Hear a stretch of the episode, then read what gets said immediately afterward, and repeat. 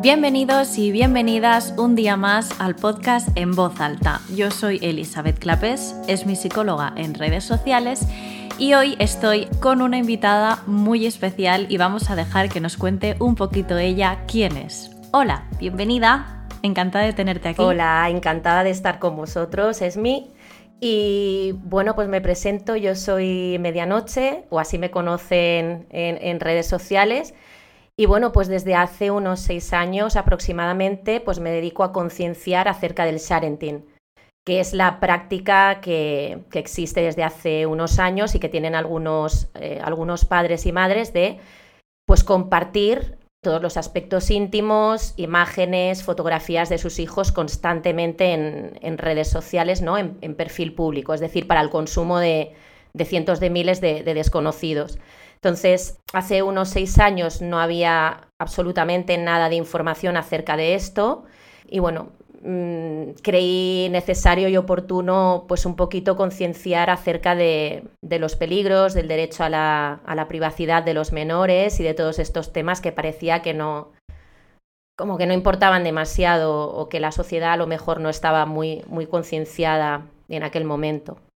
El sharenting es el hecho también de, de, bueno, de mostrar a los niños en redes sociales sin ningún tipo de filtro y también lucrarse de ello, ¿verdad?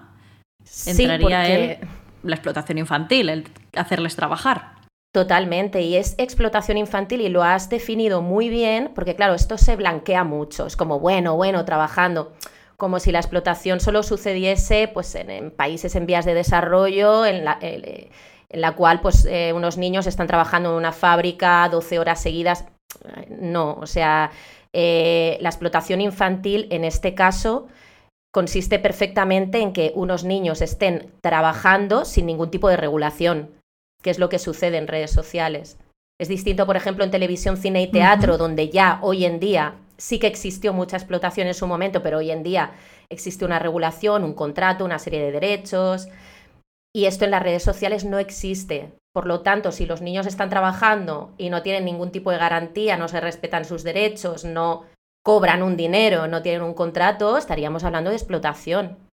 Sí, sí. Bueno, al final entender cómo eh, que no es un trabajo, el hecho de que tú te estés lucrando de colaboraciones que está haciendo tu hijo también es dar a entender que lo mismo que tú haces tampoco en ese caso sería un trabajo y sin embargo tú tienes que estar dado de alta autónoma y tienes que estar pagando unos impuestos que, que ese niño no está pagando y está recibiendo una remuneración por ello. Entonces, ¿qué, consecuencias puede tener a largo, medio, corto plazo que un niño esté expuesto en redes sociales de esta forma? Pues tú imagínate la película El Show de Truman, cuando de repente él crece, o sea, le, graban desde el momento de su nacimiento, él no sabe que está siendo grabado, él lleva su vida con normalidad, a pesar de que hay cosas que le parecen muy extrañas, porque constantemente su mujer, su, bueno, amigos y tal, hablan como si estuviesen hablando delante de una cámara, pero bueno, es como, bueno, pues esto será así. Y cuando crece se da cuenta de que, ostras, me ha estado viendo un montón de gente desconocida todo mi día a día, pues tú imagínate lo mismo en esos niños. Esos niños no saben que están siendo grabados.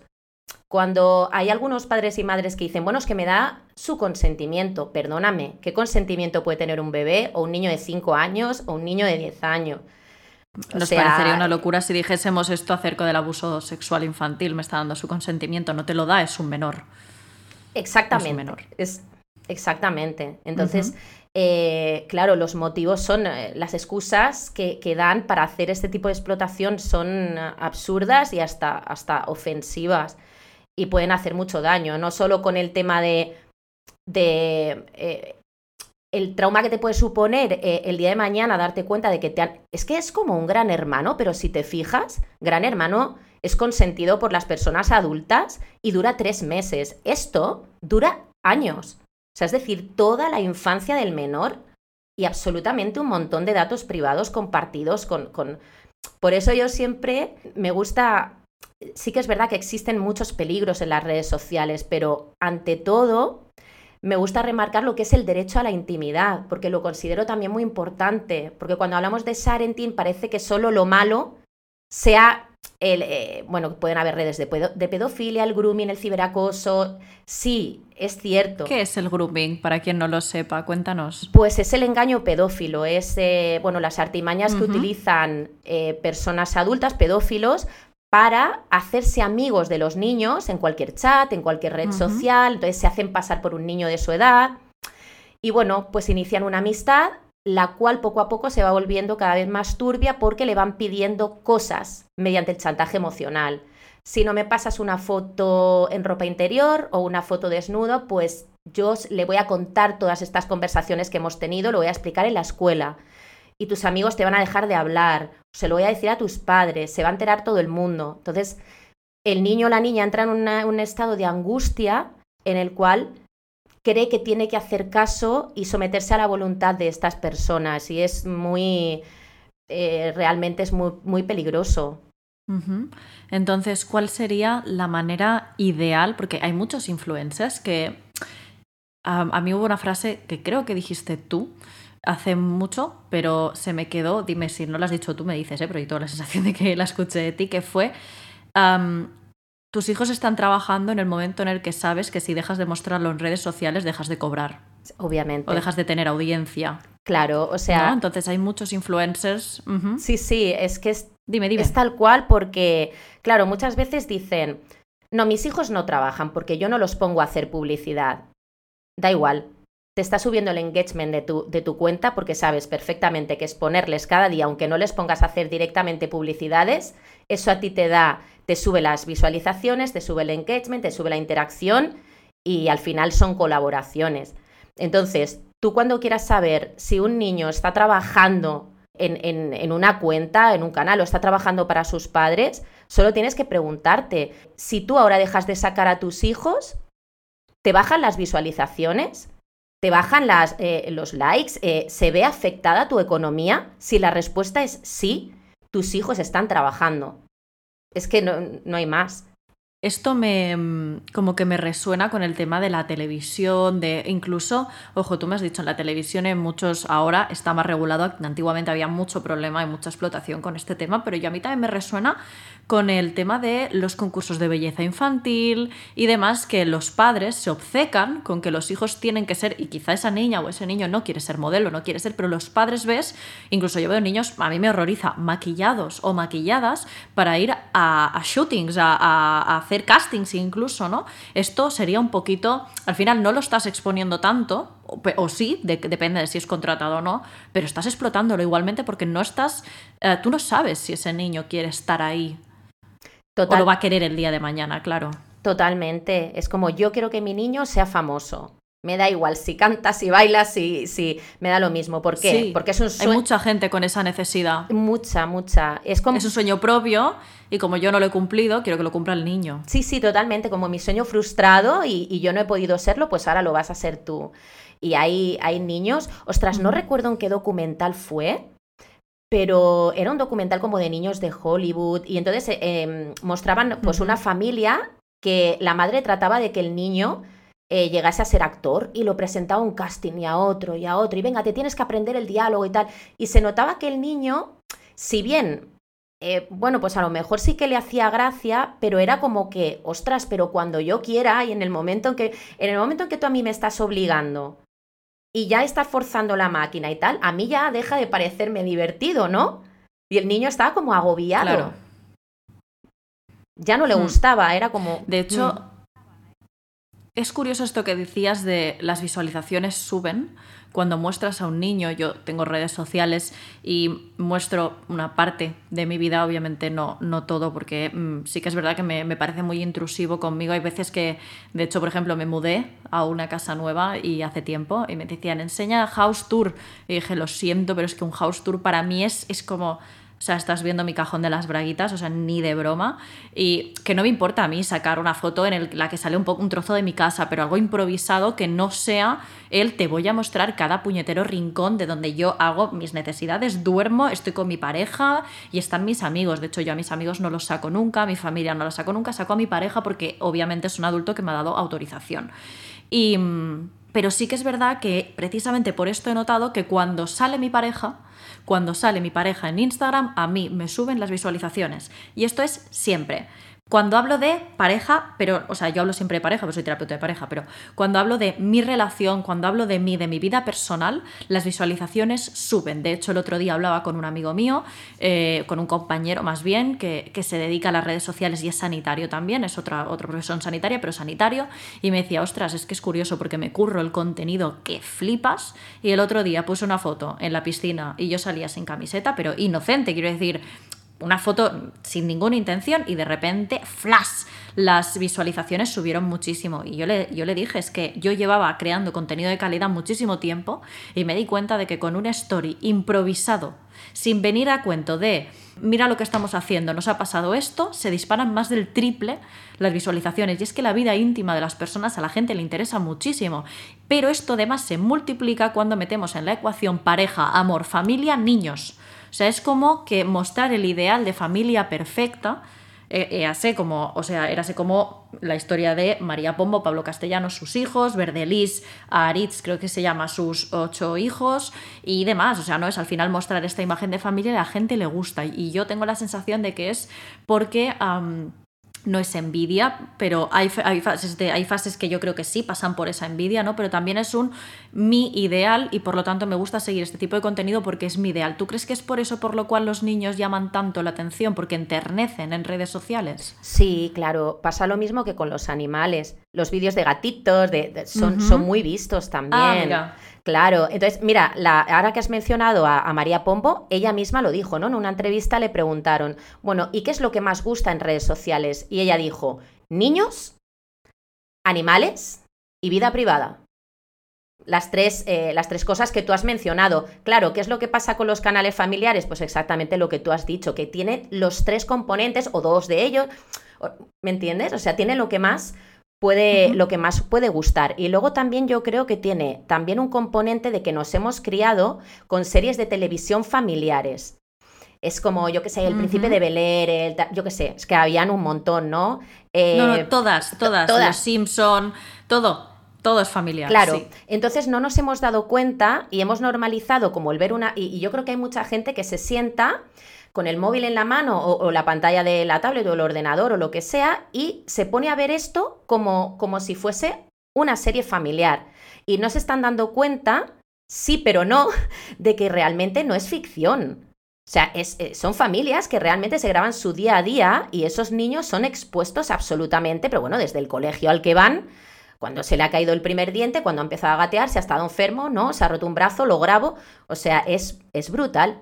Pero creo que esa normalización viene un ah, poco, ¿sabes? De este concepto que tenemos como de la tele, ¿sabes? Claro, porque a mí yo tengo, yo para, voy a ser sincera, siempre he tenido como el concepto de, al principio, hace tiempo, el no pasa nada, ¿no? Porque yo antes de tener estas redes sociales tenía mi cuenta personal y yo tengo un hermano pequeño, bastante más pequeño que yo, y yo siempre he puesto fotos con mi hermano, fotos nada más, ¿no? Yo pensaba, jope, es que tampoco pasa nada, ¿no? Es un niño, no, con consentimiento de nuestros padres, obviamente, pero no, no pasa nada. Lo que cuando me hice la cuenta y, em, ya de trabajo y empecé a crecer y a crecer, aún tenía ese concepto de, bueno, pero si no hay ninguna consecuencia, es decir, ¿dónde está lo malo? Yo no lo mostraba, nunca he mostrado a mi hermano, pero eh, pese a no mostrar a mi hermano, siempre he pensado, bueno, si es que tampoco tiene nada de malo.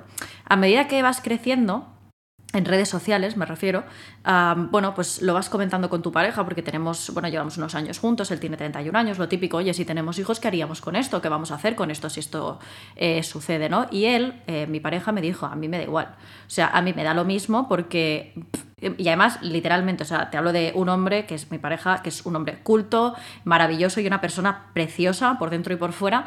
Y me dijo, a mí me da igual, si Dodo te ofrece una colaboración y te pagan por ello, porque el ponerle unos pañales al niño, ¿qué más nos da? ¿No? Y me dice, bueno, si, si el tema es el dinero, se mete en una cuenta bancaria para el niño y ya está. Y yo, eh, con esa reflexión así, en plan, joder, si a él le da igual. Pero luego yo recibo mensajes muy obscenos en redes sociales.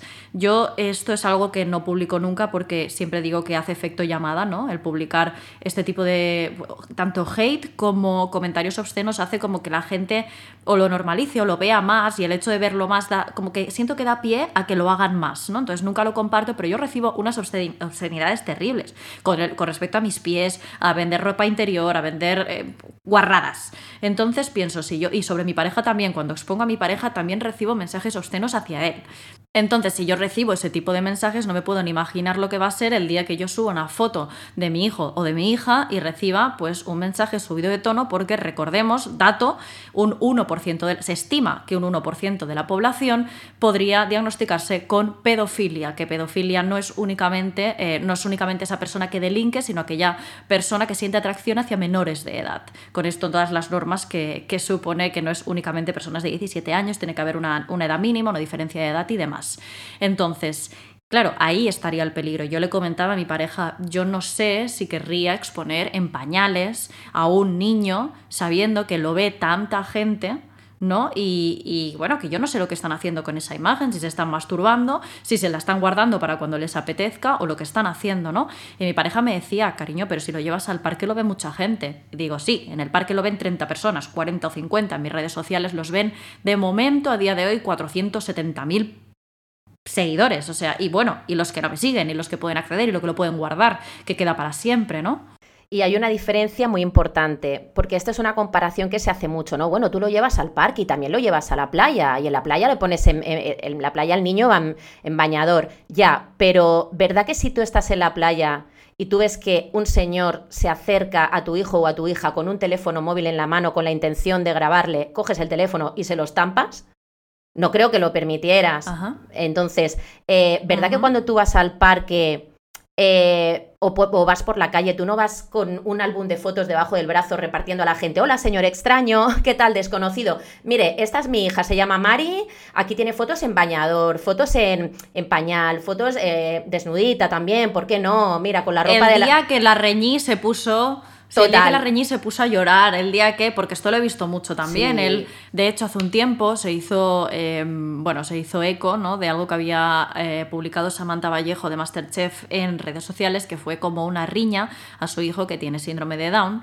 Y eh, por una parte estaba la opinión de personas que decían y defendían, bueno, es que por tener síndrome de Down no significa que no lo pueda exponer, y luego estaba el otro lado que defendía él que no tiene nada que ver con el, con el diagnóstico de, de bueno, con la condición de, este niño, sino que tenía que ver con su exposición en redes sociales, obviamente sin, sin consentimiento, porque mm, él estaba llorando y estaba en una situación lo que es vulnerable.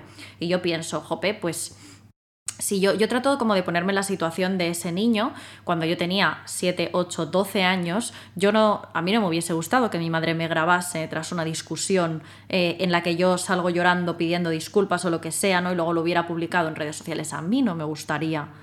Pero en cambio pienso, y si mi madre, mi madre por ejemplo, em, fue modelo durante, bueno, fue Miss, bueno, mi madre fue bueno, pública eh, durante bastante tiempo.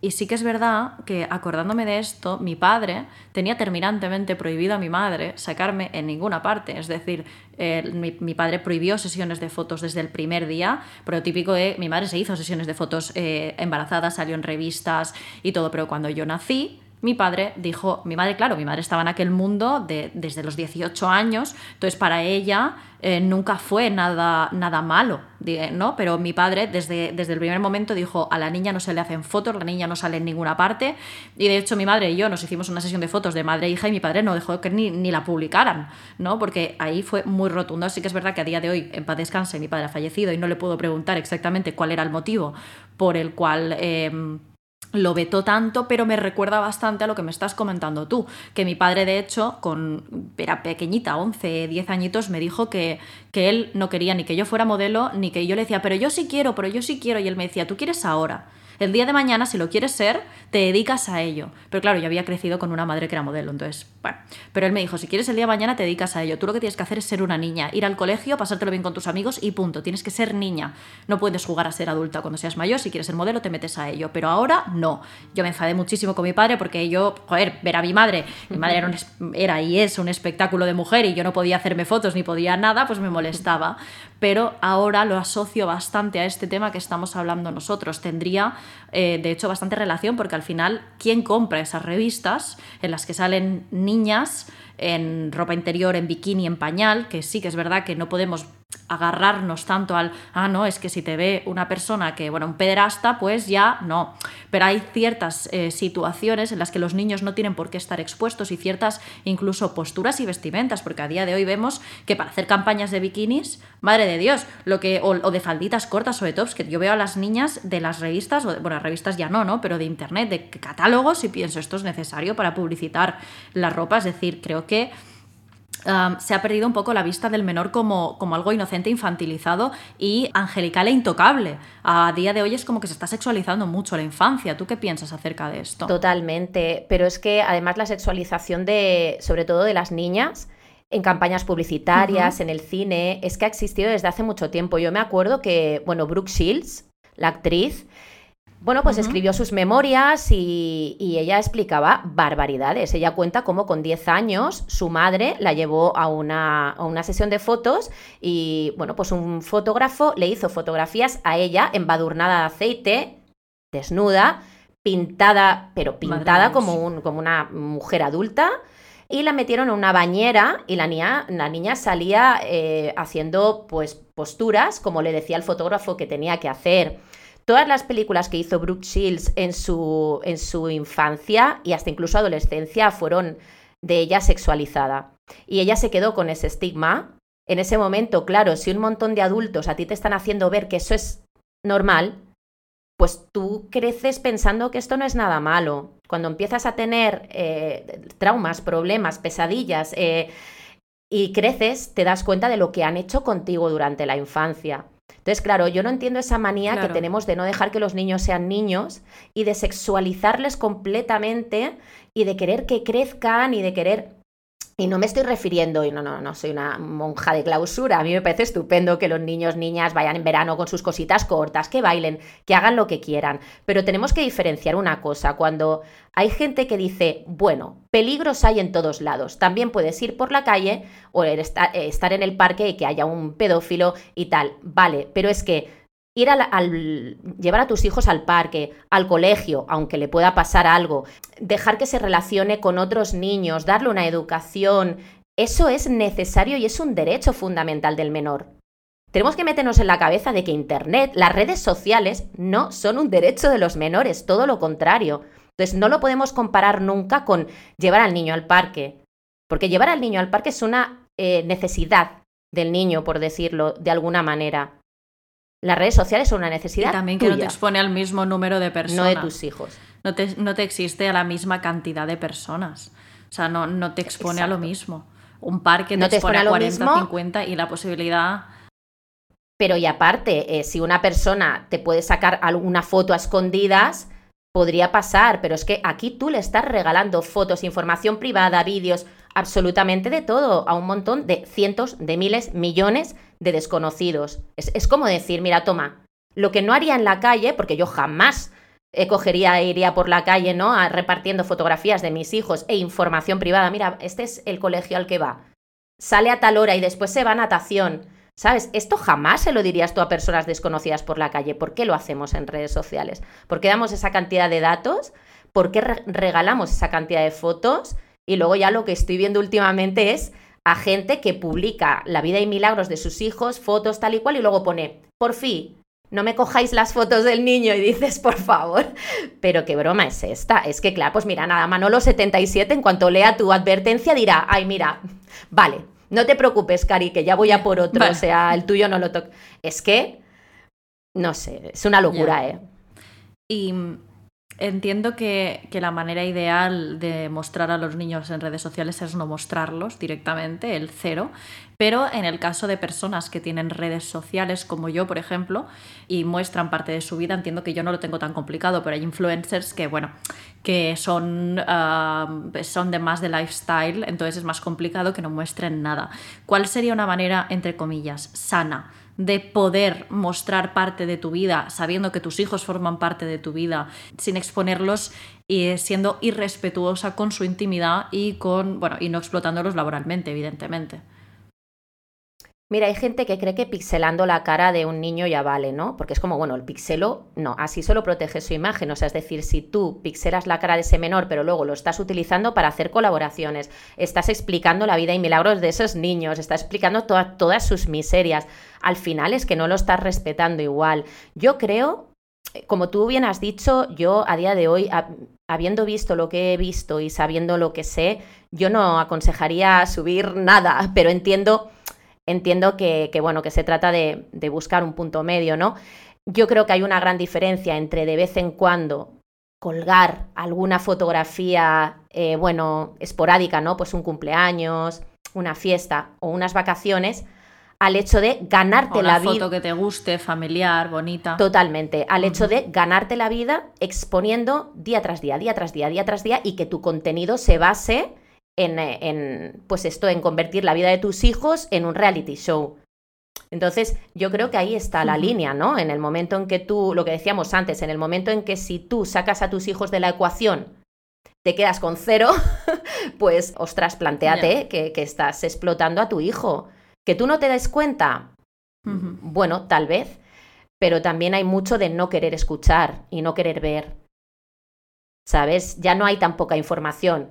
Yo he escuchado a una chica que creo que se llama Siete Pares de Katiuskas en Instagram, que tiene muchos hijos, no sé cuántos son, pero ella explicaba que en el momento en el que empezó a subir contenido sobre sus hijos se dio cuenta de que esto eh, generaba muchísimo engagement, como comentabas, y eso la llevó a exponerlos más de lo que, bueno, de lo que sus principios realmente hubiesen querido exponer a sus hijos. Desde entonces dice que se cerró la cuenta de Instagram y al tiempo se la volvió a abrir y ya los exponía menos.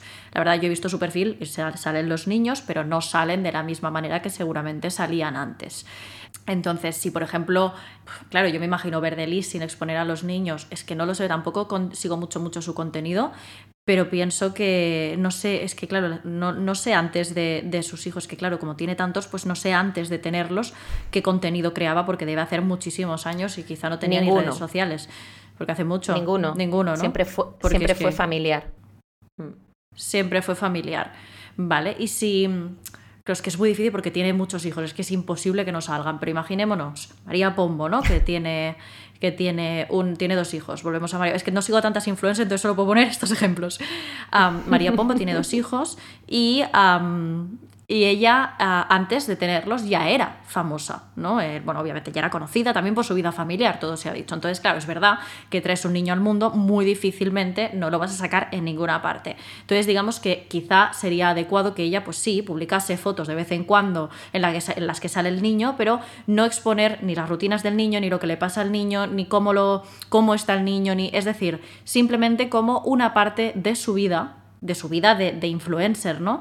Yo también es verdad que sería partidaria de mostrar la cara lo menos posible. También pienso que eso es para el día de mañana que él pueda decidir si quiere ser conocido o no. Pero por otra parte, mi pareja me contestó, bueno, es que la cara del niño con un año, después cuando tenga 18 no lo conoce nadie. Y dices, bueno, mm, vale, te lo compro, ¿no? Pero digamos que quizá ella ah, se expusiera de manera esporádica y no continua a este niño, podríamos decir que pese a tener millones de seguidores estaría haciendo, entre comillas, un punto medio que podría ser incluso respetable.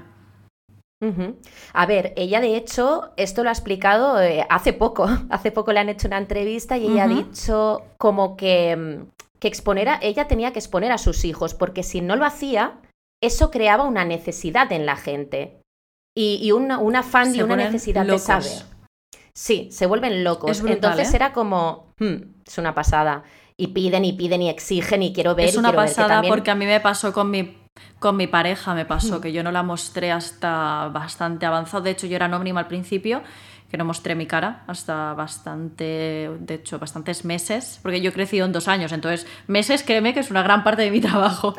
Y cuando la mostré, claro, entonces ah, cuando la mostré, bien al principio, ha habido días que me he arrepentido, de hecho, muchos días en los que me he arrepentido, la verdad, porque salir a la calle y que te reconozcan a mí, bueno, no, no es lo que más malestar me genera que alguien se me acerque y me diga, te sigo, no pasa nada, ¿vale? Pero quizá yo ese día tengo un mal día, acabo de discutir con mi pareja, me encuentro mal el otro día, horror, porque claro, estaba en un restaurante después de no sé cuántas horas de viaje, pero muchísimas. Me encontraba fatal porque estaba mareada de, del coche, del avión, que habíamos subido a dos aviones, bueno, fatal y estaba comiendo con mi pareja intentando luchar por no morirme en aquel momento. Me fui al baño, estuve media hora en el baño porque no me encontraba bien y eh, recibí un mensaje al cabo de un rato diciéndome, mandándome una foto mía de espaldas, diciéndome, he estado en el restaurante, te has ido al baño, me he quedado esperando, pero no has vuelto, entonces ya me he ido y no te he podido decir nada. Yo pensaba, ostras, o sea, me he ido al baño, me encontraba mal, he estado media hora en el baño porque me encontraba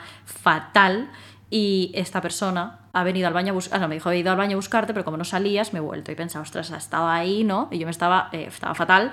Y además ese día, eh, bueno, estuve muy mal, estuve malita ese día.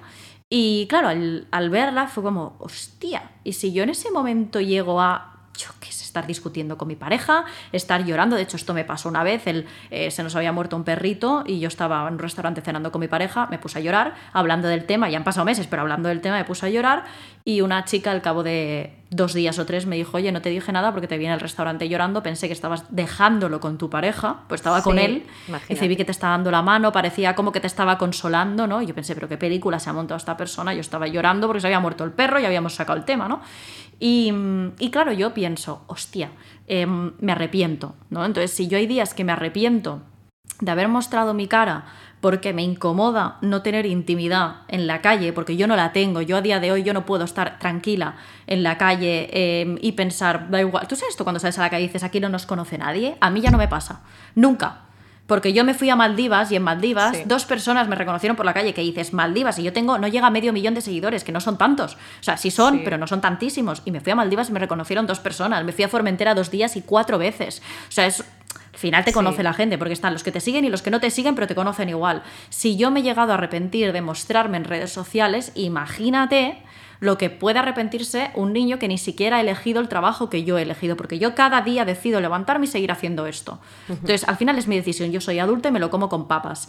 Pero hay cosas que yo no puedo hacer. Por ejemplo, han hecho la manifestación de prevención del suicidio y yo no he ido. ¿Por qué? Porque para mí es una locura meterme en un barullo de gente también de mi, de mi, bueno, de mi ambiente, ¿no? Porque prevención del suicidio, salud mental sería lo mío, mucha gente evidentemente me reconocería y yo no estaría cómoda. Entonces, si yo no he ido por esto, a mí, imagínate, pienso, un niño, o sea, un niño que, imagínate que yo qué sé, que lo llevo a un parque de atracciones, que lo llevo a un sitio donde hay otros adultos, otros niños que seguramente consumen su, su contenido en redes. Luego me horroriza, hablando de esto, las cuentas. Esto, esto es que te lo juro que mataría a alguien, de verdad, me da mucha rabia. Cuando veo una foto de una niña y abajo pone Leticia, cuenta gestionada por papá y mamá, la madre que os parió.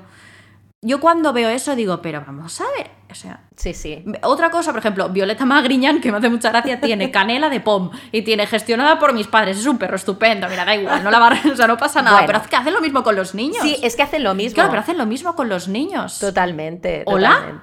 Sí, sí. O sea, le estás creando redes sociales sin ni siquiera saber si él las quiere el día de mañana. Bueno, y niños que antes de nacer, el hijo de, María Pombo tenía, eh, perdón, tenía club de fans antes de nacer. Y a día de hoy en TikTok eh, hay gente que comparte stickers de la cara del niño, o sea, stickers, ¿vale? De la cara. Tú imagínate stickers de la cara de tu los stickers. Sí, sí.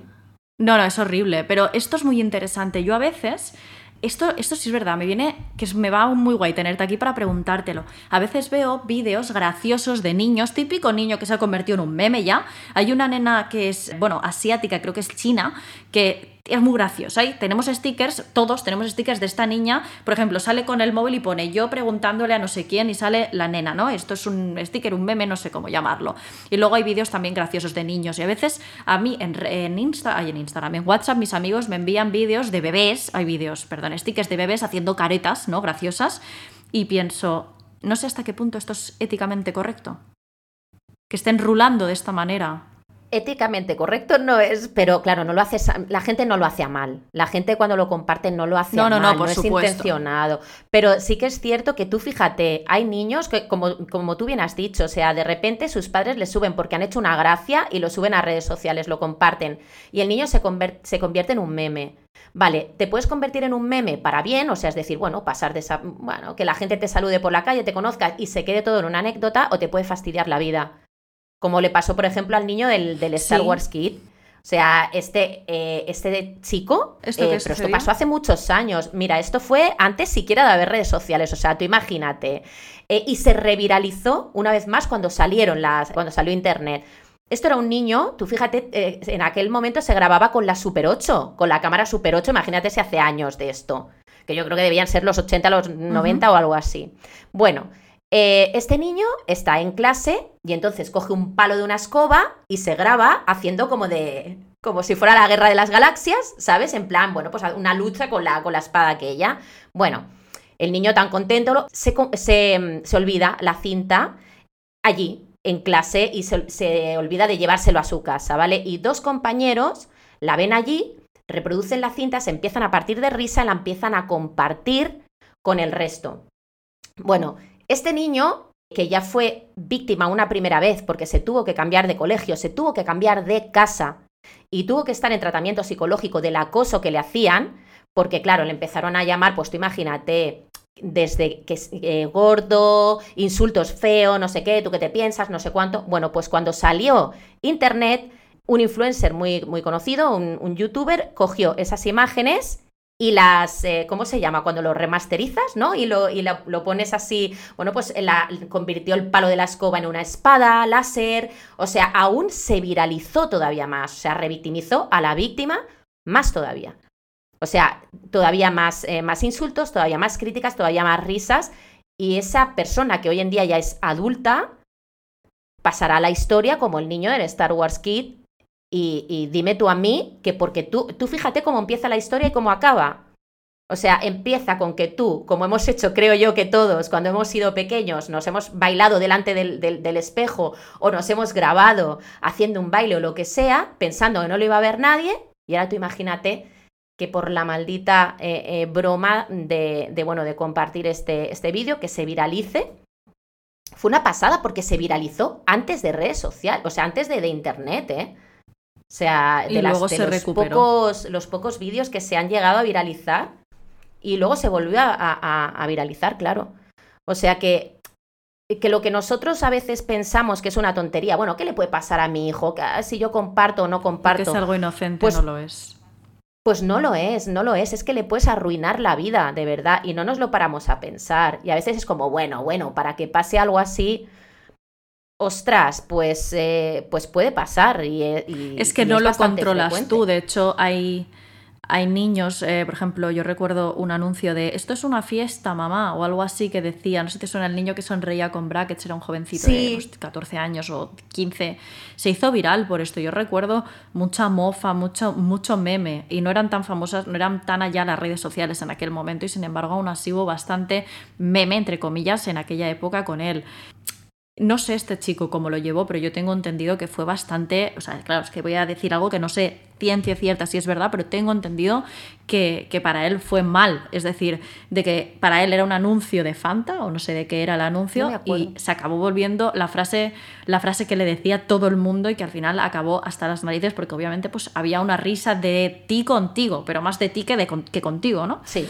Y mm, esto me está recordando una conversación que tuve con María Isabel, eh, bueno, la que ganó Eurovisión, la nena que en aquel momento ganó Eurovisión, pero ahora ya siendo como una adulta, hablamos hace un tiempo y me comentaba que sus padres, bueno, todo el tema de todo lo que se ganó económicamente en aquel momento, ellos lo guardaron a cuenta bancaria para ella, se hizo todo súper regulado, pero sí que es verdad que a día de hoy ella tiene un bebé y no lo muestra en redes sociales. Y me dijo, yo no lo pienso hacer ni de coña porque yo ya sé lo que es. Claro, ella lo ha vivido y precisamente como lo ha vivido, ha decidido que su bebé no sale en redes sociales. Fíjate, una niña que estuvo hiper expuesta en la televisión, o sea, una niña, no voy a decir, bueno, perfectamente mundialmente conocida, porque al ganar Eurovisión, yo que sé, hasta dónde puedo llegar, ¿no? Pero sobre todo en nuestro país. Una niña que fue tan conocida en nuestro país que a día de hoy, siendo una adulta, tome la decisión de que a su hija no la expone, pese a que sus padres lo hicieron de la manera que se tenía que hacer, nos da mucho que reflexionar. A mí esto me hizo mucho eh, que pensar, ¿no? Me hizo pensar, decir, eh, bueno, es que ojalá tuviera yo también es que como esto está pasando ahora, no tenemos tantos testimonios de niños que han sido expuestos, o sea, de adultos que han sido expuestos desde niños para saber bien cómo les ha afectado y qué prefieren o no prefieren, ¿no? No tenemos como una opinión generalizada, pero también escucho mucho el decir, venga, hombre, ya me gustaría a mí ser el, hijo de la María Pombo, hacerme famoso por el hecho de existir, cumplir 18 y ser famoso y tener la vida solucionada, ¿no? Hay mucha gente que dice esto, pero yo pienso, yo ah, no sé qué pensarás tú al respecto y también me puedes saltar con el tema de los privilegios, te lo compro, pero pensemos más allá de los privilegios. Cuando yo veo la tele y veo a la reina Leticia con, su con el rey Felipe y veo a las dos niñas que son menores y están expuestas desde que son crías y no están llevando la vida que quieren, ciencia cierta, no están eligiendo nada de lo que hacen. El otro decía, no sé quién se ha ido al ejército. Yo pensaba, mm, o sea, yo de verdad, igual me meten en la cárcel por lo que voy a decir. El tema de la monarquía, cuando se trata de niños, me parece explotación infantil, pero me parece maltrato infantil a un nivel porque se critica el físico de, bueno, ya no de la reina, o la reina es adulta, que ya me parece, porque el de Felipe no lo critican tanto, critican si la reina ha repetido vestido, no ha repetido vestido, si se ha operado, no se ha operado, dónde va, cómo va, el gesto mili, mili gesto que ha hecho con su suegra, con su hija, con su no sé quién, la sonrisita de una de las niñas. Y yo pensaba, si se hace esto con Leticia, ¿qué se hace con Leonor? ¿Y qué se hace, qué se hace con ellas, con las pequeñas? Y efectivamente ahora está saliendo toda la vida de Leonor. Y había un programa que eran 24 horas en la Casa Real. O sea, salían ellos cenando, salían... E-, y yo pensaba, además, ellos cenando que no pueden ser ellos en naturalidad. Porque tú ves Gran Hermano y ahí la gente es... Bueno, seguro que hacen un poco el papelón, ¿no? Pero, sí, son ellos pero es que los reyes no pueden ser ellos. Esas niñas nunca van a ser niñas, nunca van a poder nunca van a poder salir sucias en una foto, nunca van a poder cagarla. Leonor se va de fiesta, se pilla una borrachera y se entera toda España, humilla a la familia y aquí sale, vamos, en todas las revistas. Esa niña, eh, yo qué sé, tiene un noviete de estos que hemos tenido todos en la adolescencia y a esta niña la arruinan la vida por eso. O sea, que yo de verdad que el tema de... Y eh, ojo, no estoy culpando a los reyes de esto, para nada, porque creo que son los medios.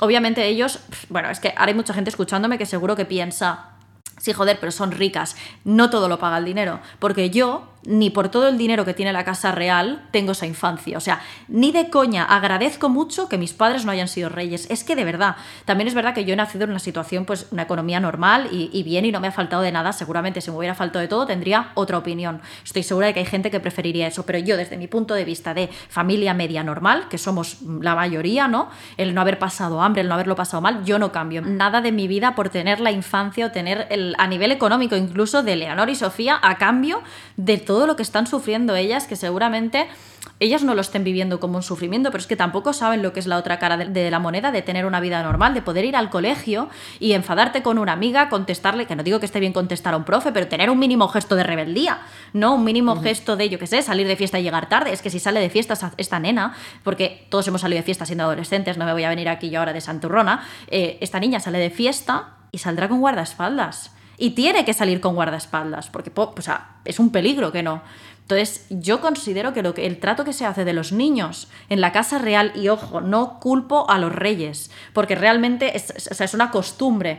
A día de hoy, obviamente, se ve afectada por las redes, pero antiguamente eran las revistas, o sea, han estado expuestos toda la vida. De hecho, son la familia más expuesta del país desde años inmemorables, ¿no? Siempre han sido, pues los reyes aquí tienen mucha importancia. Entonces, yo de verdad que considero esto maltrato infantil y insisto, eh, e insisto, no pongo como culpables o maltratadores a los padres, porque creo que también yo tampoco querría ser Leticia, para ser honestos, yo no querría ser ni Leticia, ni Felipe, ni nadie de esa familia, porque es que es no tener intimidad ninguna, pero ninguna, pero es verdad que yo lo considero maltrato infantil, lo veo así.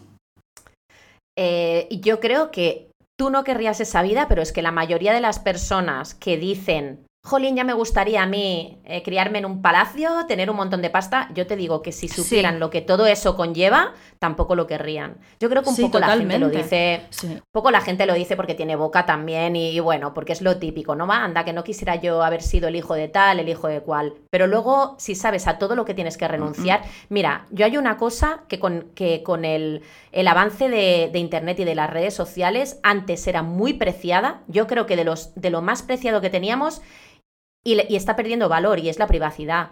Yo me acuerdo que cuando éramos unos, hmm. unos críos, tú lo que no querías era que te viera nadie. Tú te, juntabas en la calle cuando todavía se jugaba en la calle y, pasabas el rato allí en la calle y tú te juntabas con tus amigos y te ibas lejos, lejos, lejos, a un callejón, a un sitio, no porque hicieras nada malo, no estabas haciendo nada malo. Lo único que hacías era charlar. Por intimidad con tus amigos. Por intimidad. Tú no querías que se enterase ni tu madre, ni tu prima, ni tu tía, ni la vecina, ni nada.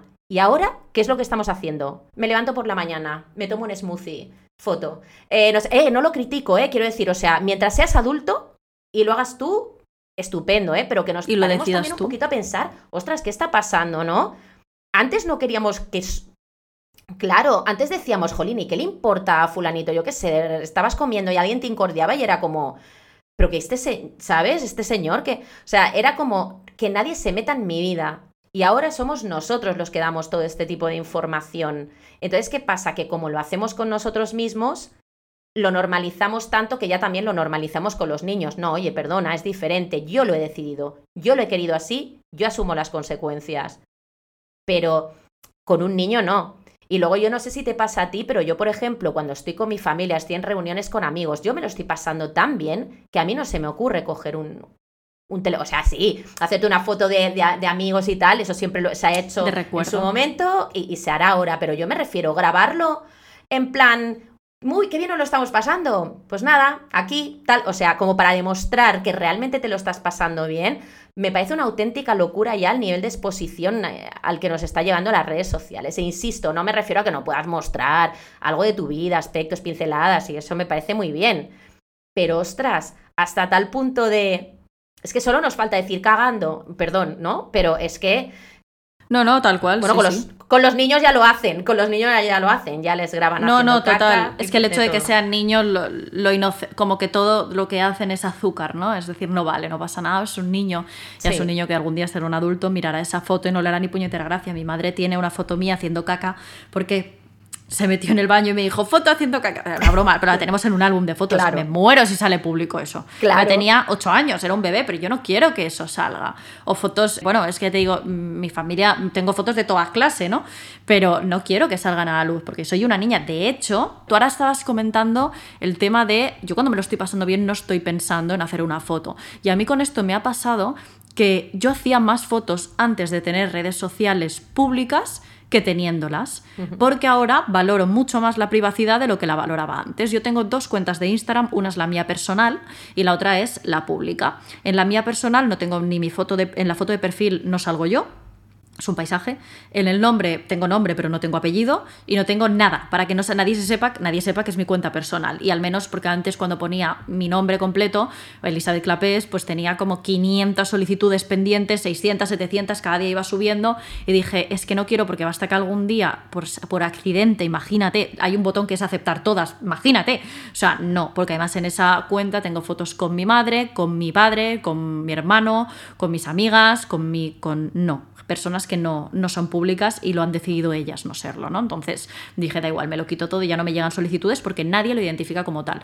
Pero ahora he aprendido el valor de la privacidad y llegó un día que después, esto pasó cuando pasé los 100.000, 150.000 seguidores más o menos, que me fui a mi cuenta personal y me di cuenta de que había mucha gente que me seguía y yo seguía, que era gente que yo había conocido en algún punto de mi vida, pero que ya no formaban parte de mi día a día. Y me lié a borrar, tenía 1800 seguidores y ahora tengo 600, ¿vale? O sea, borré muchísima gente. ¿Por qué? Porque ya empecé a ver si alguien, o sea, es decir, es mi vida, lo que subo es mi vida personal. Y ahora mi vida personal de repente es mucho más importante que antes, porque antes no me conocía ni Paqui, o sea, no me conocía nadie. Y ahora me conoce mucha gente. Y lo que yo no quiero es que me conozcan más de lo que yo pretendo. Y esto también me vino, que me dio un miedo terrible, que fue que hay un loco, creo que es una loca más bien, una loca que está obsesionada conmigo, ahora hace bastantes meses que no da por culo, pero ha estado un tiempo, bueno, año y pico, que no me dejaba vivir y era una persona que se hizo una cuenta exclusivamente para acosarme. Se puso una foto de perfil, que ojo, era una foto que yo había subido a mi Instagram personal, ¿vale?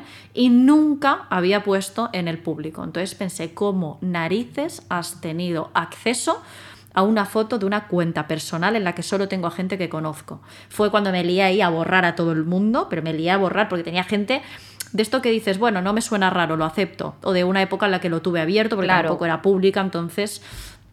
Y dije, ¿cómo has tenido acceso a esta foto? Y si tienes acceso a esta foto, tienes acceso a, a vete a saber, ¿no? Y fue cuando me emparanoyé, me quité pues foto de perfil, nombre, me lo quité todo y ahí decidí que mi intimidad era muy importante. Y con todo el cariño del mundo, pero lo hice, obligué a mi, a mi, pareja a cerrarse las redes sociales y hacerse las privadas. De hecho, David siempre las ha tenido abiertas y yo le he obligado a cerrárselas, se las cerró hace tiempo. Y a mi madre lo mismo, porque a mi madre mis seguidores la agregaban, porque mi madre al final me sigue, eh, a veces comenta algún post y, y bueno, saben que pueden saber que es mi madre, ¿no? Entonces, sí. además comentan, en plan, mi niña, mi lo que sea, y se sabe. Yo no le voy a decir a mi madre que deje de comentar. Lo que sí le dije es elimina a todas las personas que te siguen que tú no conozcas en persona, ¿vale?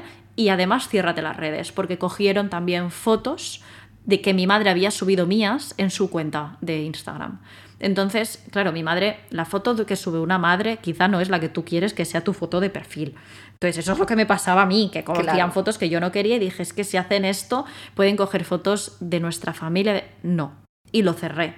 Y desde entonces, pues ya te digo, ni amigos ni nada. Y hay veces que bueno, yo el otro me llamó mucho la atención porque eh, yo trabajo durante el día, yo no solo me dedico a las redes sociales, yo soy psicóloga, yo dirijo un máster, doy clases, o sea, hago muchita, muchas cosas, entonces no estoy con el móvil todo el día. Y puse una foto en la cama y me contestó una chica, siempre estás en la cama, nunca haces nada. Y, y pensé, qué bien, porque esto significa que no tienes ni puta idea de, de mi vida. Porque yo Claro, o sea, yo trabajo todo el día, evidentemente no cada día estoy con mis amigos, pero yo dos veces o tres a la semana estoy con amigos. Uh -huh. Estoy con amigos míos o con amigos de David o estoy en cualquier sitio, ¿no? Y qué bien que piensas que no. Qué bien que piensas que no. Ya ha habido alguna vez que yo he puesto una foto con una amiga y antes le he pedido, o sea, no, de hecho no le pedí permiso la vez que lo hice, sino que ella me dijo, ay, ¿la vas a poner en SMI? Y dije, no, en la privada. dice, no, pon la que me hace ilusión. Y dije, bueno, vale, si a ti te hace ilusión no hay ningún problema. O sea, pero hay gente a la que le hace gracia sí. esto, pues no hay ningún problema. Pero ahí, cuando esta tía me dijo, estás todo el día en la cama, no haces nada, pensé, ¡fuah! O sea, me tocó los huevos porque pensé, con todo lo que estoy haciendo y tú diciéndome que no trabajo, ¿sabes?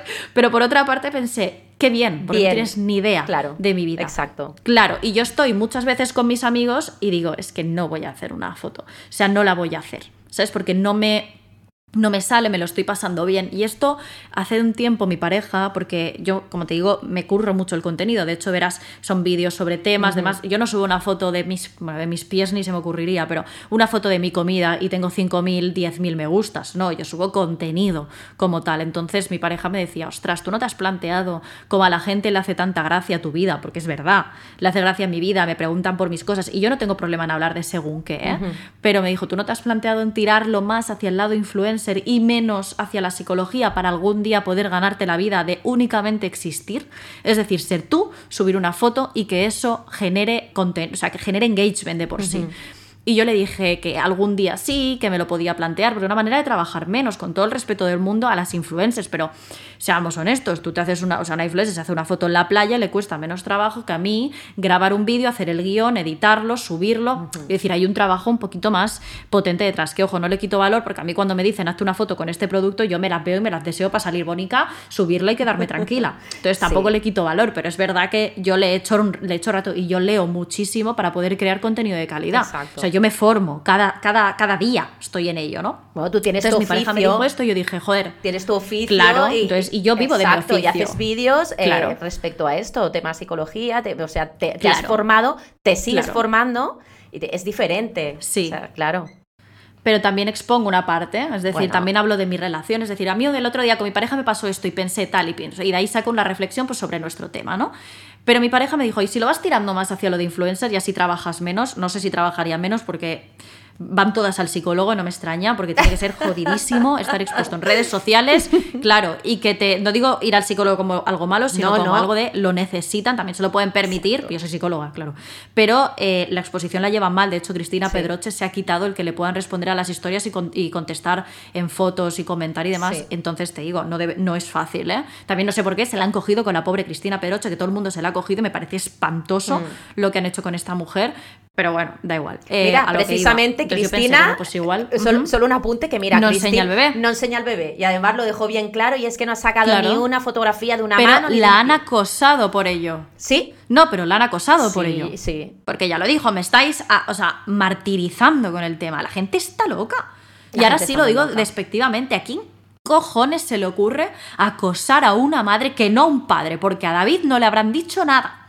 A una madre acosarla de esa manera para que ponga, claro, para que ponga fotos de su hijo, igual que a Laura Escanes, también la machacaron con el tema de que enseñase a la cría. Dices, pero vamos a ver, o sea, ¿a ti qué coño te importa la cara de la hija de...?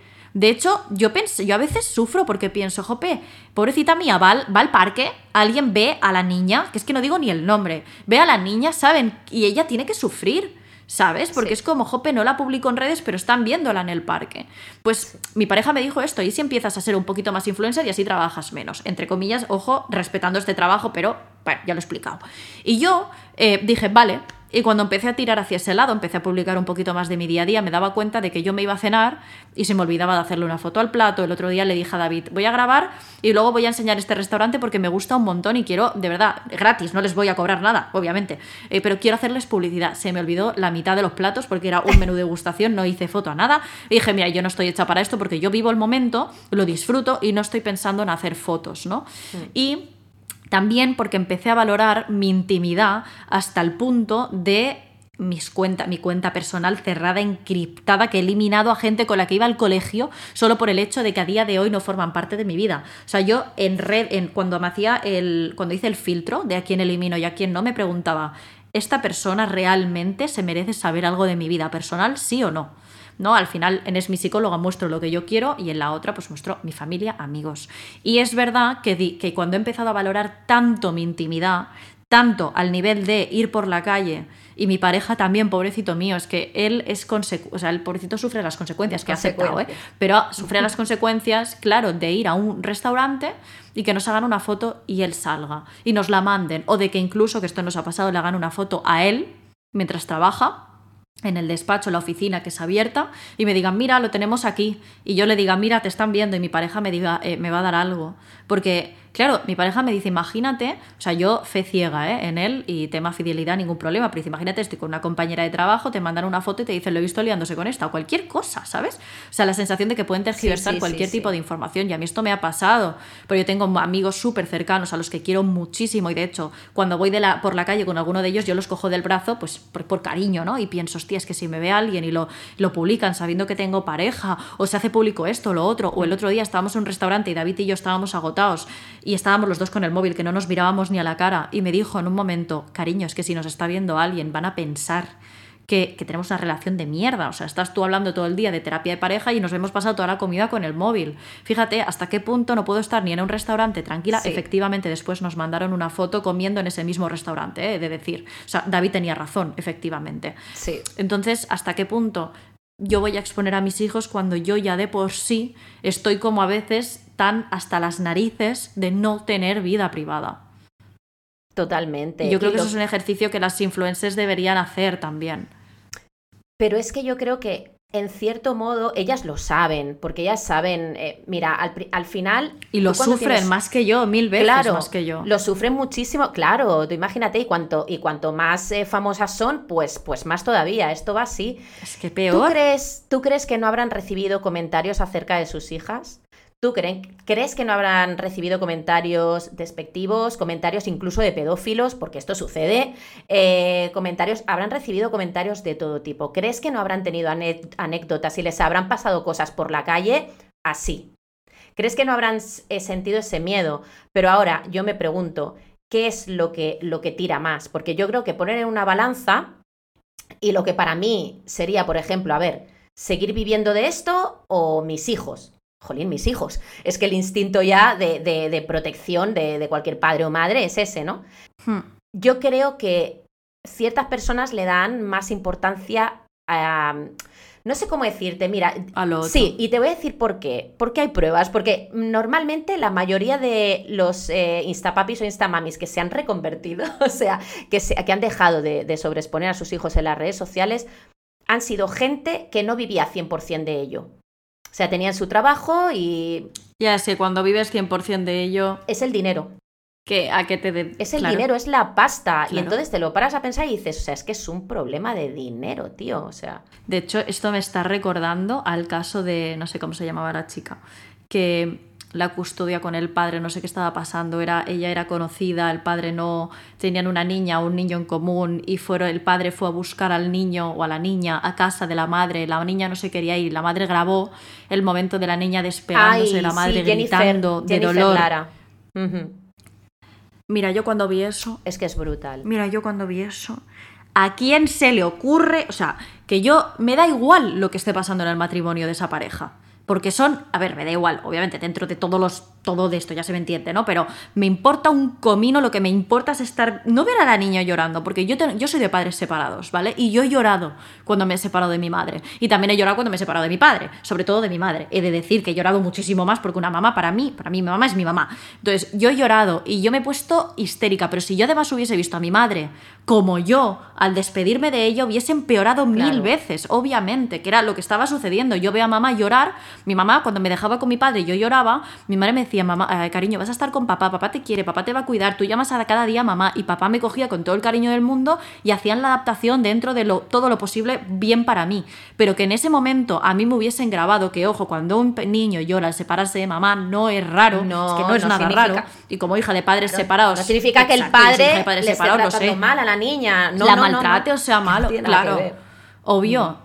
Claro, yo lloraba. Y también lloraba cuando me dejaban en natación y cuando me dejaban en el cole y montaba unos dramas que, pero vamos, increíbles. Y que graben a esta niña en ese momento y digan, no, es que lo grabo para, para que vean la situación en la que me encuentro. No. O sea, esto lo grabas, te callas y te lo llevas si quieres a los tribunales, que aún así en los tribunales te van a decir que cuando una niña la separan de su papá o de su mamá, depende de con quién tenga más apego, con quién esté más tiempo, yo qué sé, depende de muchas cosas que a los demás en público no nos importan o no nos deberían importar, porque cuando esa niña tenga 15, 16, 17, 18, 19, 20, 40 años va a haber un vídeo de ella con un ataque de ansiedad, porque esa niña está sufriendo muchísimo, en una escena terrible con sus padres y eso va a guardarse para siempre. Y si me permites, ya no solo ese vídeo, sino lo que continuó después. Toda la horda, pues mira, una horda de, seguidoras de esta. Aclaro desde el primer momento que yo, al igual que tú, no digo que una persona sea súper buena, o sea, entre el padre y la madre. No, no, que no, estamos jugando a, lo mejor en relación. O sea, que a lo mejor ella tiene razón en muchas cosas y no estoy diciendo eso, estoy hablando de la sobreexposición que está viviendo la esa niña. O sea, tú imagínate un montón de seguidoras diciendo, ay, hemos visto a la nena con el padre en tal centro comercial, eh, y ella compartiendo todos estos mensajes, ¿vale? Hemos visto a la nena, estaba triste, seguro que, la, seguro que no la trata bien, seguro que no sé qué, hacía mala cara, o sea, un mensaje, otro, otro, otro. Él es un desgraciado, él es un no sé qué, él es... ¡Wow, tío! Eh, y la otra persona callada, que a lo mejor el otro Vete a saber lo que tiene también, pero ¿me entiendes estas cosas en los juzgados? Que igual es la peor persona del mundo. Que sí. Obviamente. Pero esto los Pero que no tiene que ir a redes sociales, tiene que ir a tribunales, claro. ¿Tú te crees que la niña le están haciendo algún bien? Ni las seguidoras, ni ella, ni, ni, nadie que defienda esto. Porque esa niña. Yo por eso es que no compartí el vídeo. No. Yo no compartí. Quería hablar del tema y dije, no. O sea, es que no voy ni a hablar del tema solo por el hecho de no darle voz, porque soy un altavoz, no tan grande como según quién, pero soy un altavoz y no quiero darle voz a eso, me parece espantoso. Y además, em, también esto pasa mucho con las, eh, con las peleas entre padres que se están divorciando y lo hacen públicamente. Y sin ir más lejos, el caso de Shakira y Piqué, que todo el mundo cuando yo dije, vamos a ver, a mí lo que pasa entre Shakira y Piqué me importa un comino, o sea, me importa un total de cero, o sea, es que me da igual pero los niños, o sea, y me ponían el meme, se rieron de mí muchas personas, y el meme de los Simpson que decía, pero nadie piensa los en niños. los niños. Eso me lo este hacen a mí. Claro, pues sí, ¿verdad? Pues a mí me lo pusieron y es como, pues sí, nadie piensa en los niños porque yo, yo no he visto discutir a mis padres nunca, pero sí que es verdad que me puedo imaginar el dolor de ver a papá y a mamá discutir sabiendo que estás tú de por medio, hablar de una infidelidad, hablar, nunca se les habla mal a los niños de los padres, por mucho que, a ver, hay casos y casos, ¿eh? Pero no se les habla mal de los padres. Entonces, si tú estás haciendo una canción o si tú estás haciendo pública una infidelidad o estás lo que sea, es que a mí me da igual que vosotros os tiréis los trastos a la cabeza, pero los niños que el día de mañana van a crecer y van a ver eso, pues quizá ya lo han trabajado con ellos y les dicen, mira, papá y mamá hicieron esto, papá y mamá se forraron gracias a esto y se lo toman a broma. Yo qué sé, igual se lo pueden tomar bien, pero ostras, yo no me puedo imaginar el día siguiente de salir la sesión de Shakira y Bizarrap a los niños en el colegio. El día siguiente de salir esa canción, a las 8 de la mañana, 9 de la mañana, los nenes en el colegio, con los compañeritos o con los papás de los compañeritos, con todo esto. Pues yo solo pensaba en los niños. ¿Nadie piensa en los niños? Pues, pues sí, pues mira, nadie piensa en los niños. Yo pensé en los niños, porque yo soy hija de padres separados. Entonces yo solo pienso en los niños con estas cosas. Los padres separados es que me dan igual. Y cuando se hace como público un divorcio de esta manera, lo pienso como, ostras, de verdad, los críos. Hace poco se separaron Laura Scanes y Risto Mejide.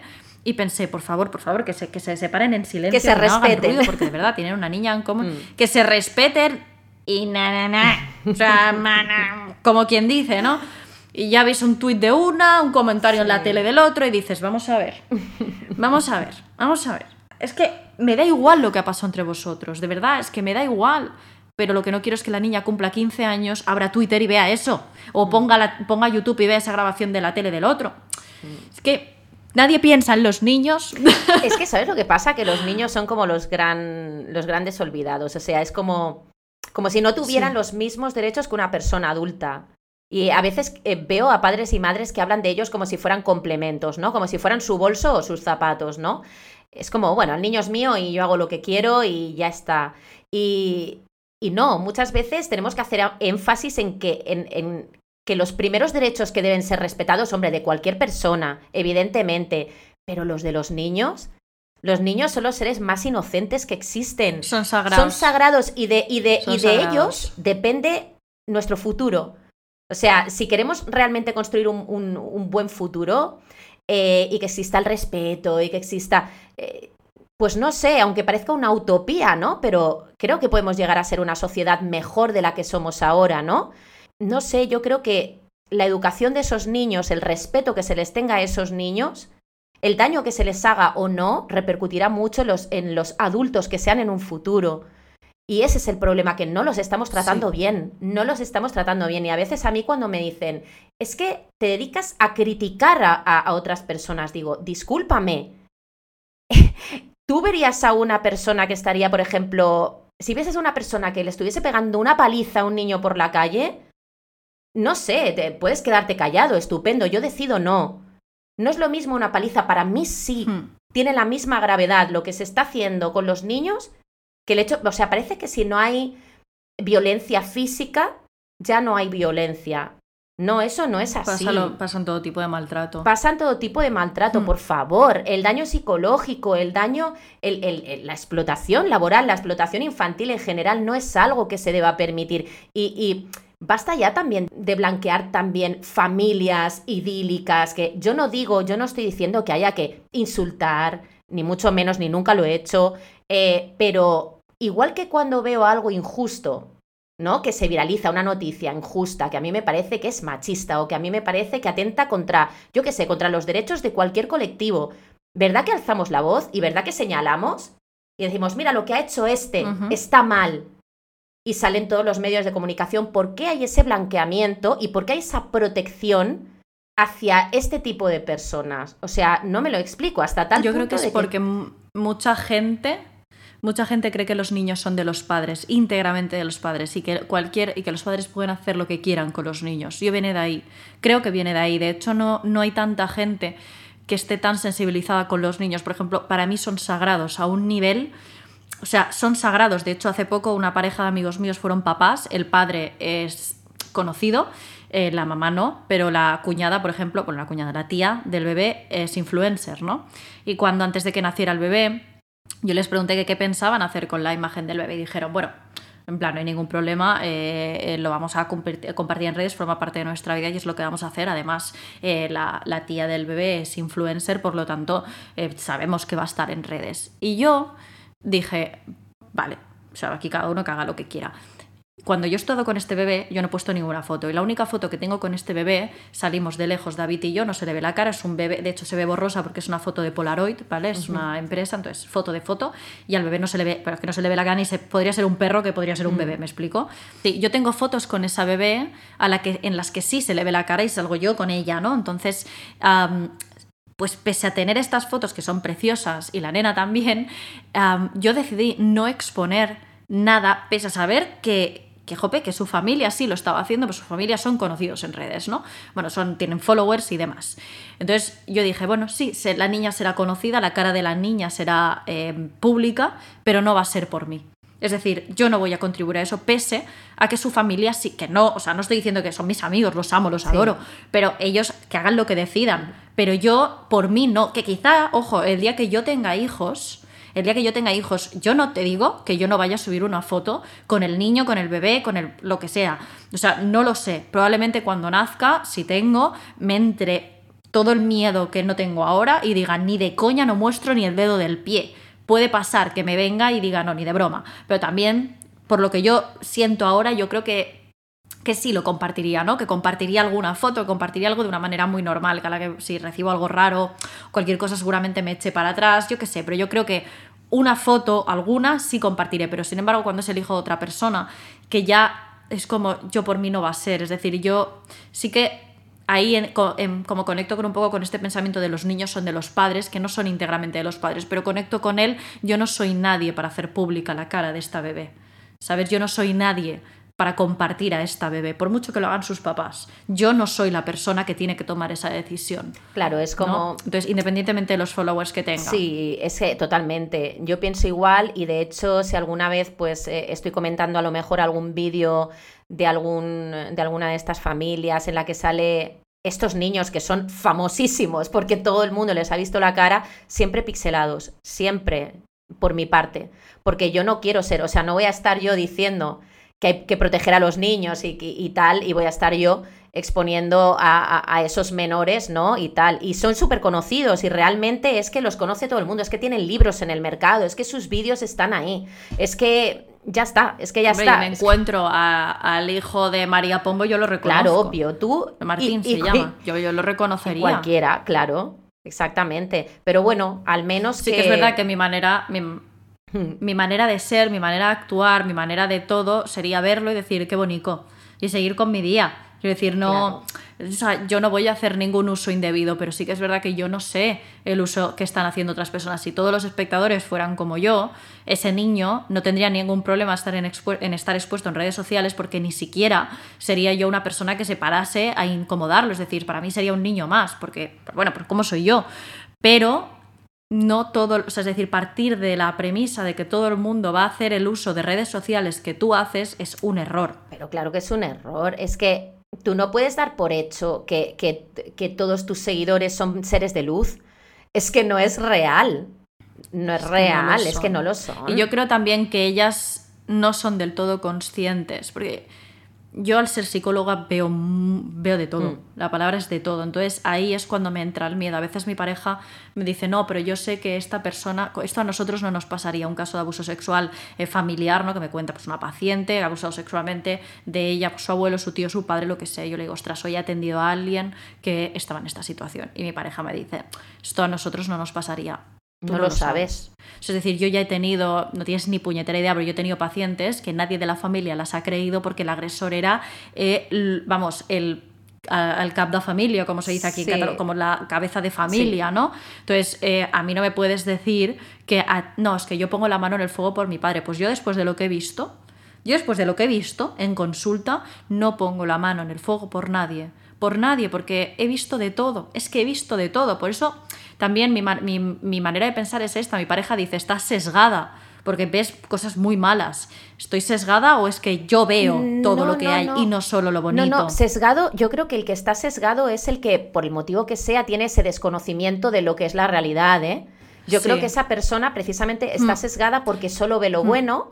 Yo he llegado a escuchar a mucha gente decir, bueno, pero tantos pedófilos hay, bueno, por favor, habrá, puede haber uno o dos. Tú fíjate qué concepto tenemos. No, no, hay muchísimos, hay cientos, hay miles. O sea, hay redes.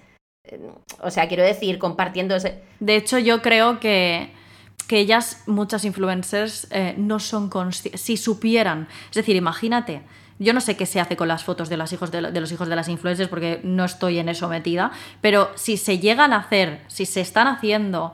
Ah, bueno, no sé qué se estaría, se están comercializando, se están moviendo en redes eh, de pedófilos y demás. Si esto lo viesen ellas, yo creo que el cuento cambiaría. Yo creo que no hay maldad detrás, creo que hay ignorancia. Es mí. Y sí que es verdad que hay veces que... Yo te quiero comentar que yo pensaba así, porque yo soy muy inocente, yo dentro de lo que parezco, que soy como muy... Yo luego tengo una inocencia, de, verdad te lo digo, yo pienso que todo el mundo puede cambiar y venga, vamos para adelante y guay, y, la gente lo... Yo soy, yo soy así, de verdad, ¿eh? ¿eh? Parezco otra cosa, pero no. Y, y, de verdad que a veces mi pareja me dice, qué inocente eres, hija mía, dice, porque yo siempre creo, siempre pensé que existía esa ignorancia y que si, digo, si algún día le puedo mostrar delante de sus narices lo que hacen con las fotos de, de sus hijas, cambiarán. Yo te puedo hablar de cinco familias. Cinco familias de yo ponerme en contacto con ellas, familias muy famosas, ¿vale? Del típico canal de YouTube, de, bueno, de más, más infantil que familiar, donde el protagonista y la protagonista son, son los niños, ¿vale? Bueno, pues encontrármelos en sitios eh, pedos, o sea, en blogs donde se dicen porquerías, no necesariamente que, que las, las niñas eh, les hubiesen hecho con inteligencia artificial o Photoshop, nada, no, no, las niñas pues con las fotos en las que aparecen en, Google, ¿vale? Pero comentando una serie de guarradas y bueno, unas cosas increíbles, ¿eh? O sea, pero aberraciones, pero desde, bueno, no, no las voy a repetir, pero muy fuertes. Y yo decir, mira, pasarle el enlace del blog y decirle, mira, aquí tal, eh, puedes denunciar, yo puedo denunciar, pero como al final no soy los padres y, al final no son fotografías en las que aparezcan desnudos, no, no, no incurren en el delito. O sea, realmente y por los comentarios tampoco se puede cerrar este blog. Tú sí como padre, porque es el propietario de esas imágenes, entonces sí que lo puedes cerrar. Uy, uy, fíjate, muchas gracias, tal y cual. Y yo pensando para mis adentros, bueno, al menos yo no te voy a decir que a partir de esto vayan a retirar a sus hijos de las redes sociales porque entiendo que el dinero que entra en casa es de, o sea, lo generan los niños.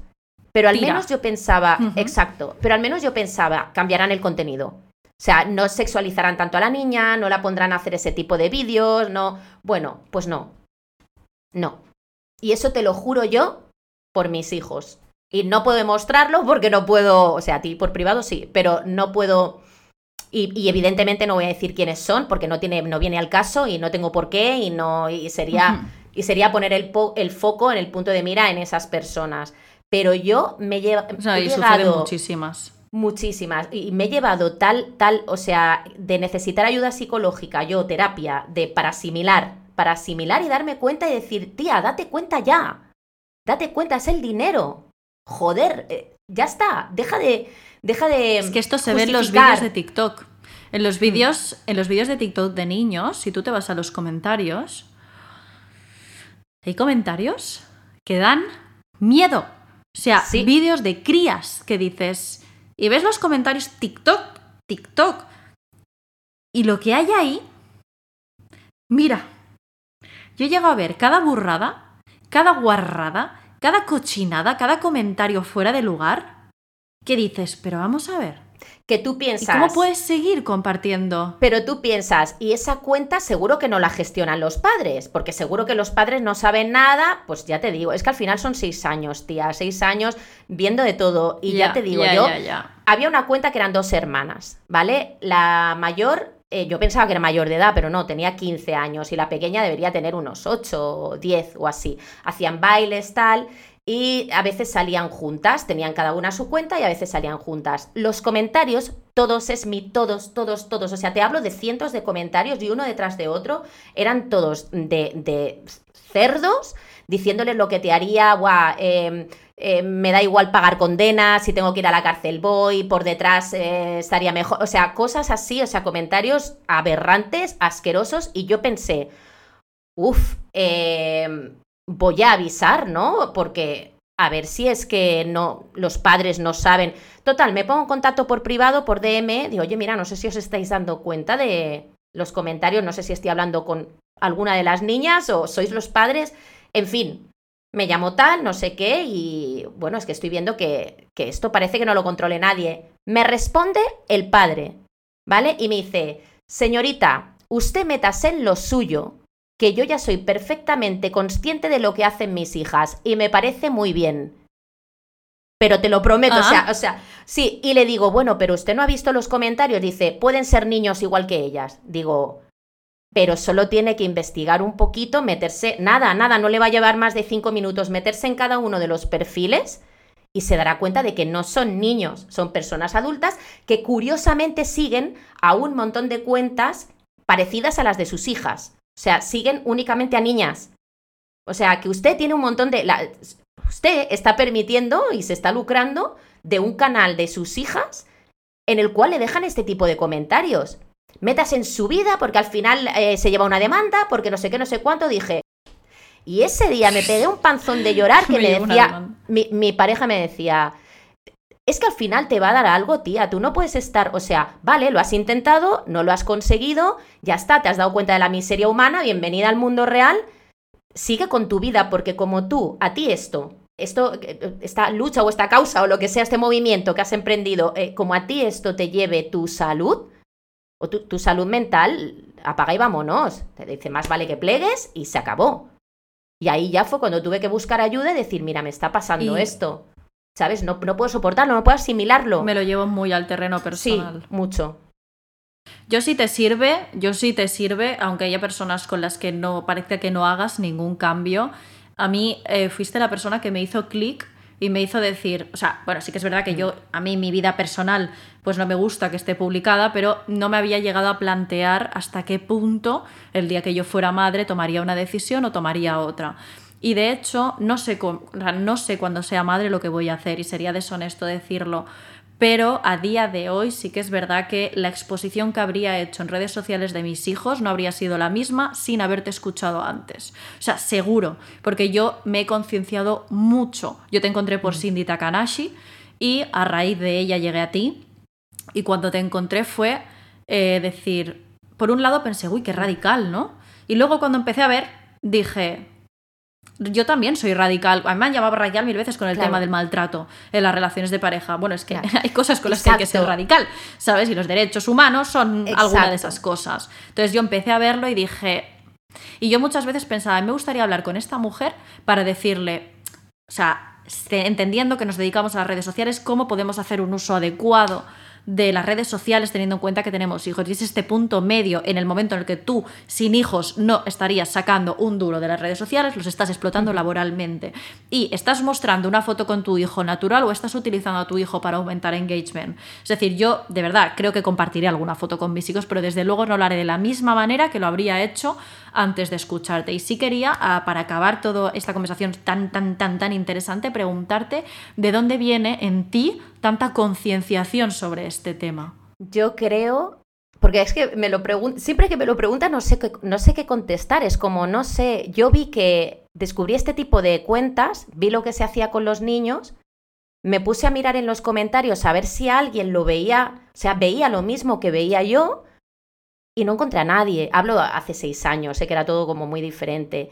Y era como, trata- traté de buscar información, no encontré nada, no había nada. Entonces me pareció tan, tan fuerte que algo que yo veía tan grave no hubiese nadie haciendo absolutamente nada y como que la sociedad ya no es que mirase hacia otro lado, es que no lo detectaba como un problema. Que es No peor. Es No, que no miraban, no, no, o sea, los niños estaban expuestos a la vista de cualquiera a nuestro alrededor, o sea, y la gente consumía ese contenido sin cuestionarse siquiera absolutamente nada, ¿no?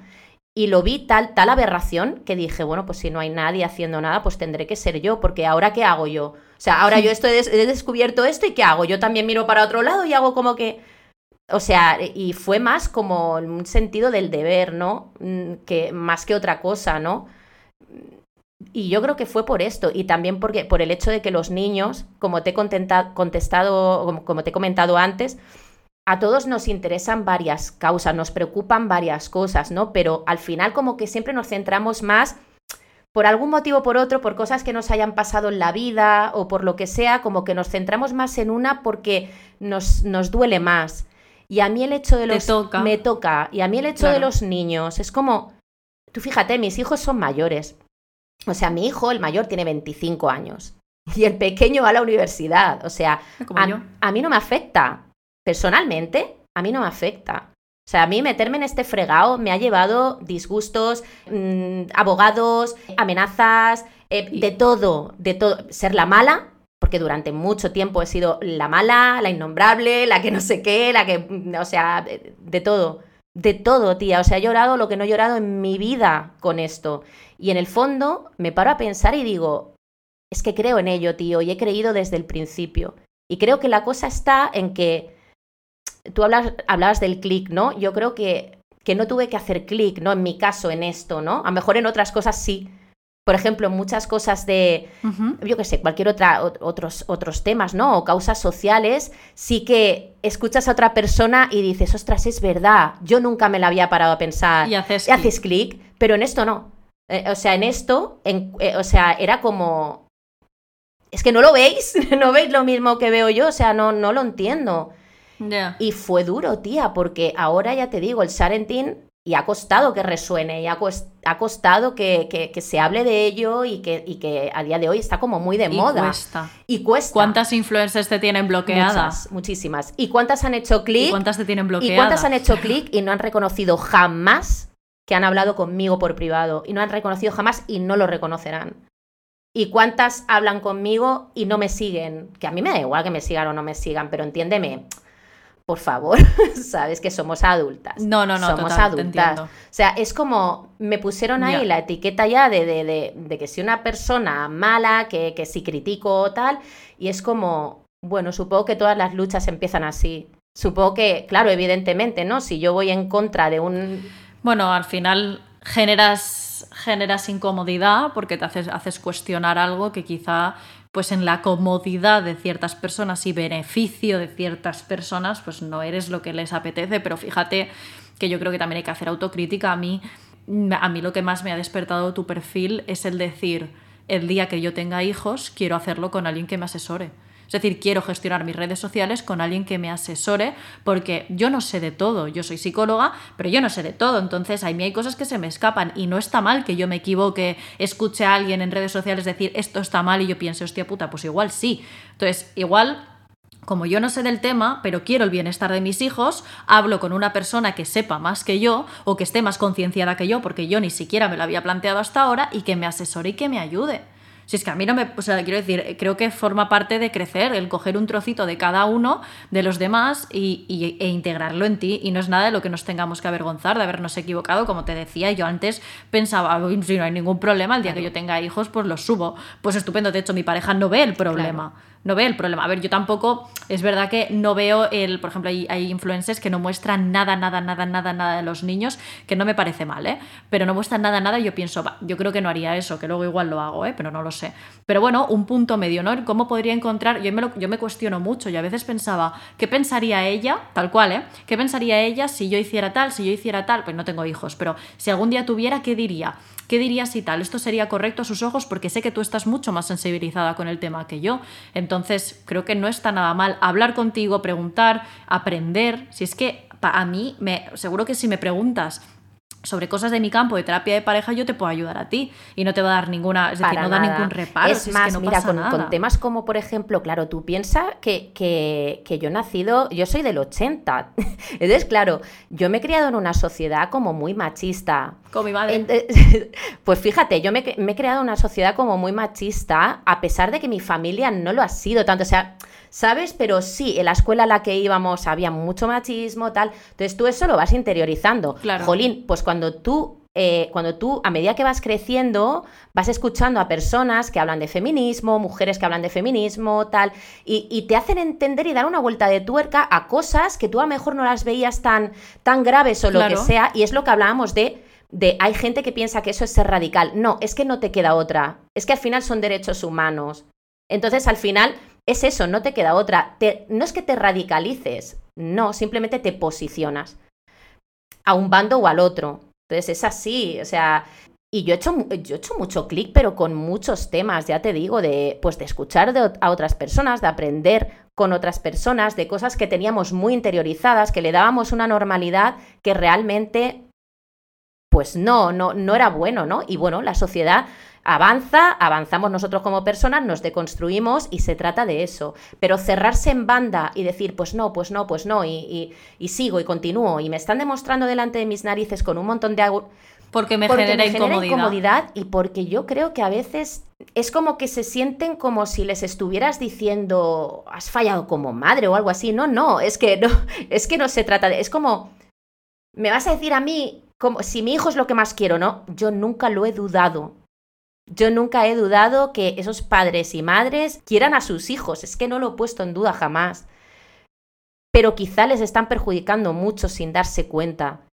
Y, y, una vez que se han dado cuenta, porque los argumentos contra el Sarendin son irrebatibles, porque vulneran los derechos humanos y, y es así, y, no hay más, entonces, claro, en ese momento, si, si tú actúas con el desconocimiento lo puedo entender, pero una vez que ya tienes todos los medios y toda la información de tu parte, si no te nutres de ella y si no lo cambias, es porque ya no quieres. Y entonces tu egoísmo, no digo que no quieras a tus hijos, evidentemente sí, pero quizá tu egoísmo está por encima de, ellos. Es que no sé, no sé cómo juzgarlo porque yo tampoco sé, soy psicóloga, no, ni nada de eso, pero yo pienso, jolín, no tenías información, vale, ahora la tienes. ¿Qué te sucede? ¿Cuál es el problema? ¿Ahora, qué? qué? excusa más vamos a poner? ¿Cuál es el cambio? Claro. Hmm. Totalmente. Pues muchísimas gracias porque la verdad creo que va a enriquecer a muchísimas personas, por eso eres la segunda invitada del podcast, lo tenía clarísimo desde hace tiempo que te quería traer porque además también era un tema sobre el cual yo tenía muchas dudas y porque pues como te digo no sabemos de todo.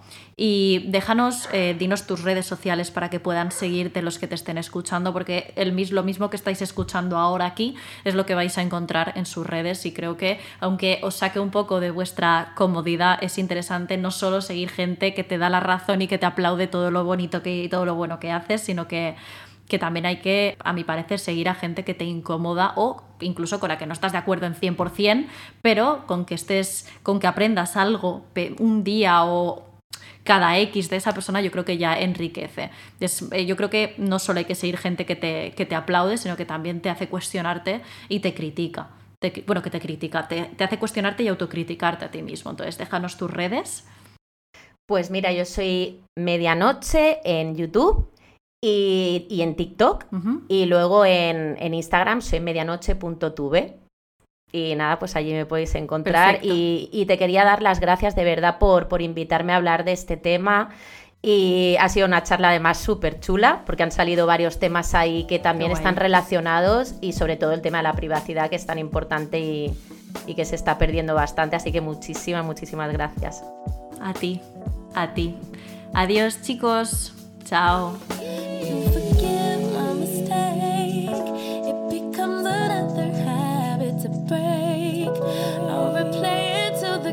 turns to from the night to the day.